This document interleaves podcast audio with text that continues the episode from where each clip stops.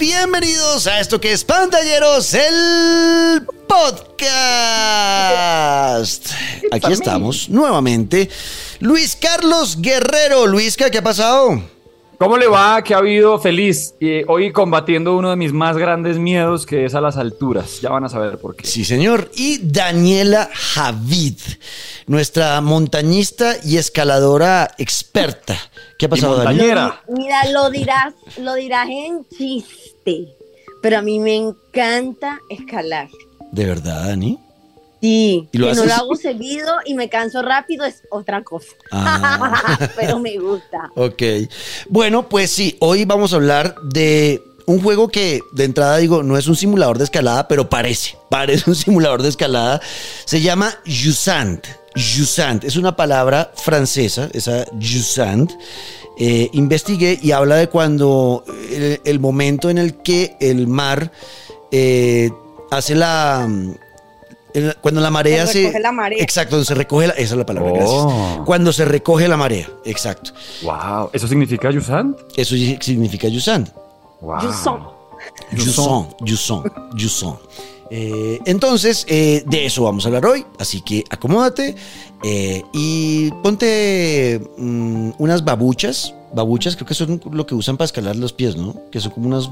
Parecen como casi que no tuvieran zapatos y, prepárate, porque vamos a escalar. Y tal con las manos. Y tal con las manos. Sí, para que no suden. Bienvenidos.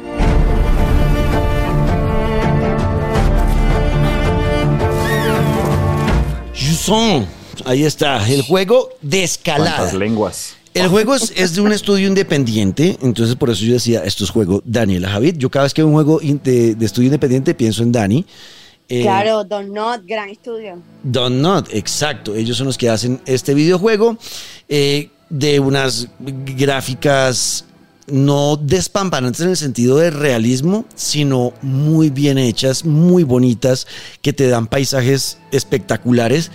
Em, y que cuenta una historia extraña. Hablemos primero de eso. La historia empieza cuando llegas a un pueblo que es, parece ser un pueblo vertical. ¿Cómo así? caminas tú sobre el fondo del océano que ya no tiene mar porque el mar se fue, por eso es la palabra oh.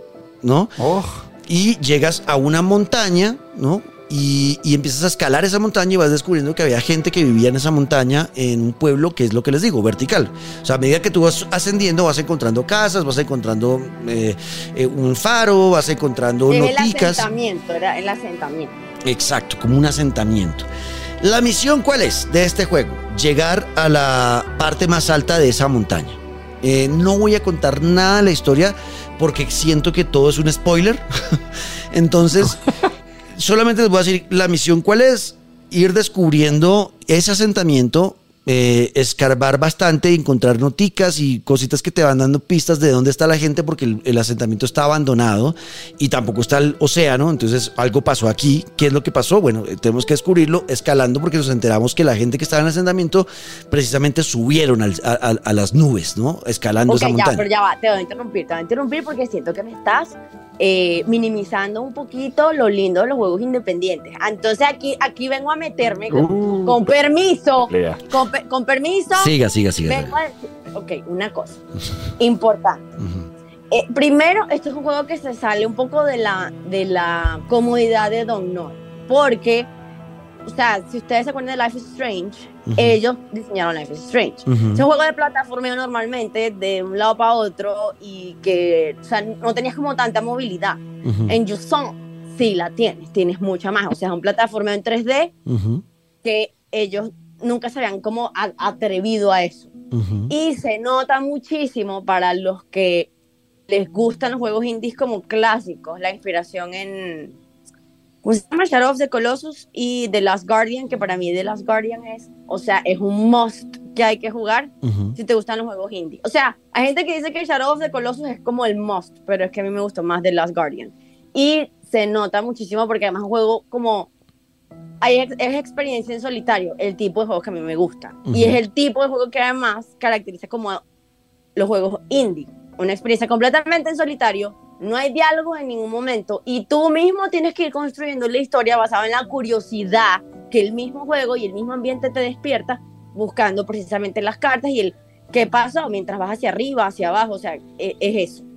Ahí está, perfectamente explicado para ustedes. Muy bien. Gracias, Daniela. Exacto, eso es. Entonces, ya como Daniela explicó bien de qué se trata el juego, vamos a pasar a la parte del gameplay.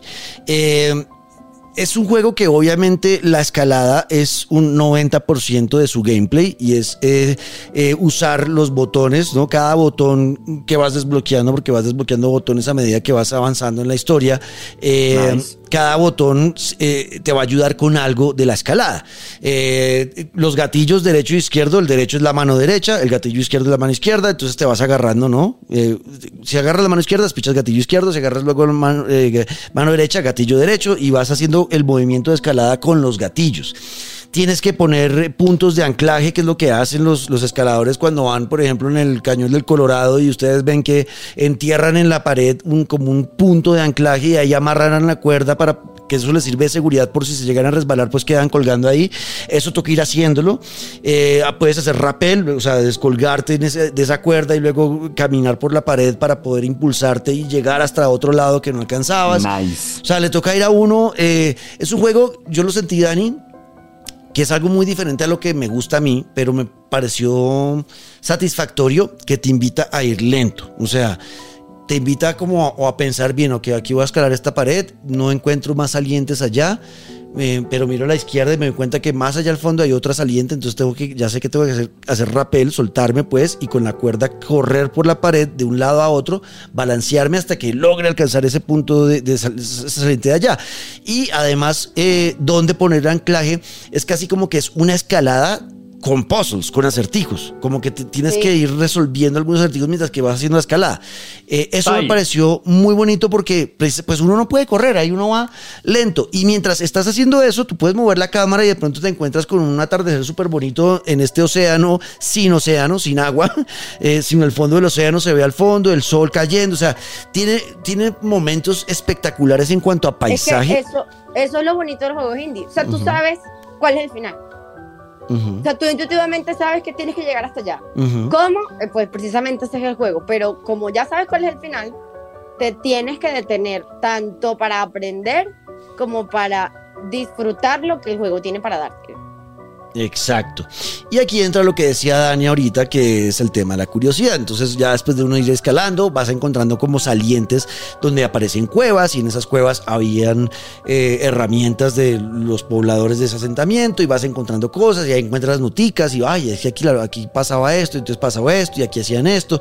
Y, la idea es ir eh, literalmente eh, explorando cada una de las cavernas, casas, todo lo que vas encontrando para saber qué es lo que estaba pasando. Entonces es un juego que tiene un ritmo lento, pero tranquilo, obviamente acompañado con muy buena música, como cualquier juego independiente, casi que todos tienen, no sé, una expertise en hacer música incidental que te meten en el mood y que te hace sentir lo que está sintiendo el personaje o, lo que estás viendo eh, en, tu campo pues de visión.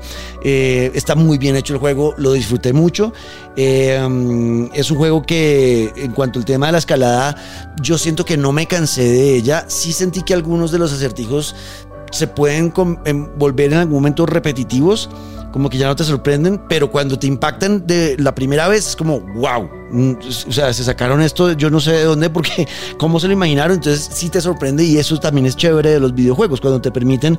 Eh, curiosear como un niño y te sorprenden como un niño, ¿no? Entonces, realmente eh, es un juego que disfruté, Dani. No sé si tenga más para decir, pero la verdad, para mí eso es un juego 9 de 10, la verdad. Muy buen juego. Juegazo, juegazo. Es Oiga, me gusta y, y, me gusta algo que no sé si mencionó y, y, y, yo estaba por ahí disvariando, pero el tema de que me acuerda mucho de Zelda, uh -huh. de lo importante de cuidar la energía a la hora de escalar. Y porque no la estamina. Uh -huh. No es que usted vaya escalando y no tenga problema, es de verdad un reto uh -huh. entender en dónde dar cada, pues no paso, pero ¿cómo se dice? Cada mano. Sí. Sí, porque claro. va consumiendo energía y si llega un punto en el que esa estamina, esa barrita de energía se le consume y usted no está anclado o no está en un sitio donde pueda apoyar los pies, pues adiós. De acuerdo, entonces ahí hay algunos, hay, hay algunas como combos de, de, uso de botones donde le permite recuperar estamina y pues por eso existen los anclajes, ¿no? Eh, a usted anclarse puede soltar las manos también y quedar colgado. Entonces eh, hay muchas formas, pero sí, efectivamente existe la estamina en el juego y no puede simplemente, bueno, vas a llegar, vas a hacer un speedrun y correr hasta llegar al pico de la montaña. No, no puede, no hay forma.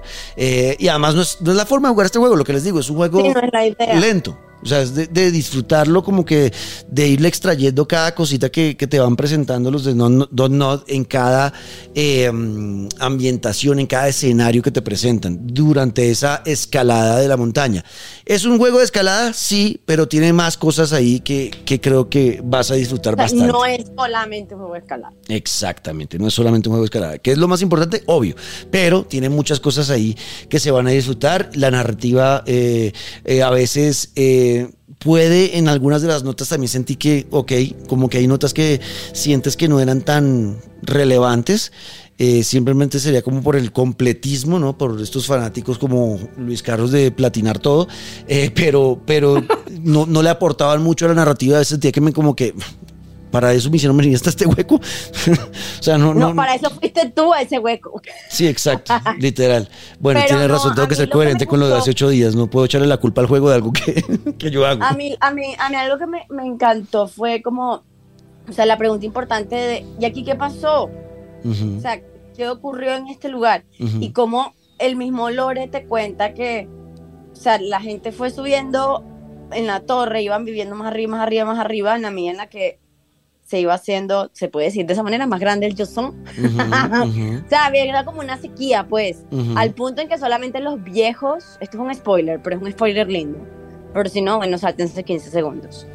Solamente recuerdan, eh, la, o sea, la lluvia, la tienen como un recuerdo súper lejano, pero la mayoría de la gente cree que no existe el agua. Ok. Ah, bueno, ahí aparece otra cosa, otro elemento que se nos olvidó contar, eh, que puede ser spoiler también. Eh, hay un momento donde hay una especie de criatura hecha de agua que empieza a ayudarte en, tu travesía. Y con esa criatura eh, también empiezas a desbloquear nuevos sitios donde no habías podido llegar. casi que como magia. Entonces vas a tener escalada y algunos poderes mágicos que te van a permitir llegar y acceder a zonas donde no has podido llegar al principio. Entonces no sé, es una muy buena mezcla de un juego que al final te atrapa y quieres descubrir qué pasó y quieres llegar como reto al pico de la montaña y saber, y no es un juego muy largo, es un juego que en ocho horas puedes pasarte. Eh, está, este está en el Game Pass, así que creo que vale, si tienes una Xbox Series X, una Series S o tienes el Game Pass en el PC, es un juego que vale muchísimo la pena descargar. Eh, para mí, repito, 9 de 10 y creo que Daniel lo, lo, lo va a disfrutar bastante, ¿no, Dani? Sí, sí, también 9 de 10. Vale, pues ahí está. En ocho días ya venimos con nuestro y con Daniela Javid presencial. Ese día nos vamos a poder a tomar por fin la foto los tres en el mismo estudio grabando. Eh, subiremos historias de nuestras redes sociales. Eh, aquí estamos y está pasando esto en vivo. Eh, porque va a estar en Colombia Dani y va a estar con nosotros grabando los últimos dos episodios del año que serán el primero, el de ocho, en ocho días, el resumen de lo que ocurrió en el 2023 en el mundo y en la industria de los videojuegos, eh, haciendo el resumen obviamente de los Game Awards que ya pasaron, eh, fueron el pasado 7 de diciembre. Eh, que me echarlo. Hablaremos de eso, de nuestros juegos favoritos del año, de qué pasó con algunos que pensábamos iban a ser muy buenos y otros no, y demás, como un resumen del 2023. Y luego, ya para cerrar el año, en la última semana de, de diciembre, haremos el como las proyecciones de lo que esperamos tenga 2024 en la industria de los videojuegos para pantalleros el podcast. Daniela Javid, la próxima vez que nos escuchemos lo haremos en persona, estoy emocionado, así que Dani, eh, con cuidadito y por la sombrita. Así mismo, para no derretirme como los caramelos. Ay, oh my God. Luis Carlos, usted también, usted también es un caramelo un caramelo. Y le prometo, iré por la sombrita, me voy a cuidar. Eh, igual la terapia me ha servido, ¿sabes? Eso de jugar y jugar y jugar videojuegos, ¿para qué más? Qué bueno, qué envidia. Me, voy a lesionar. Me voy a lesionar como usted, para quedarme en la casa jugando. Bueno, chicos, yo soy Juanca Screams. Escríbanos en arroba Dani Javid con doble T al final en todas las redes sociales, arroba Luis al Piso Guerrero y arroba Juanca Screams. Ahí estamos en todas las redes sociales y obviamente en X o Twitter con el numeral Pantalleros el podcast. Y díganos qué piensan de Yusan. ¿Les gustó? Yusan. El juego francés de Xbox Series X. Nos oímos en ocho días y hasta aquí, pantalleros, el podcast. Chau. It's a me.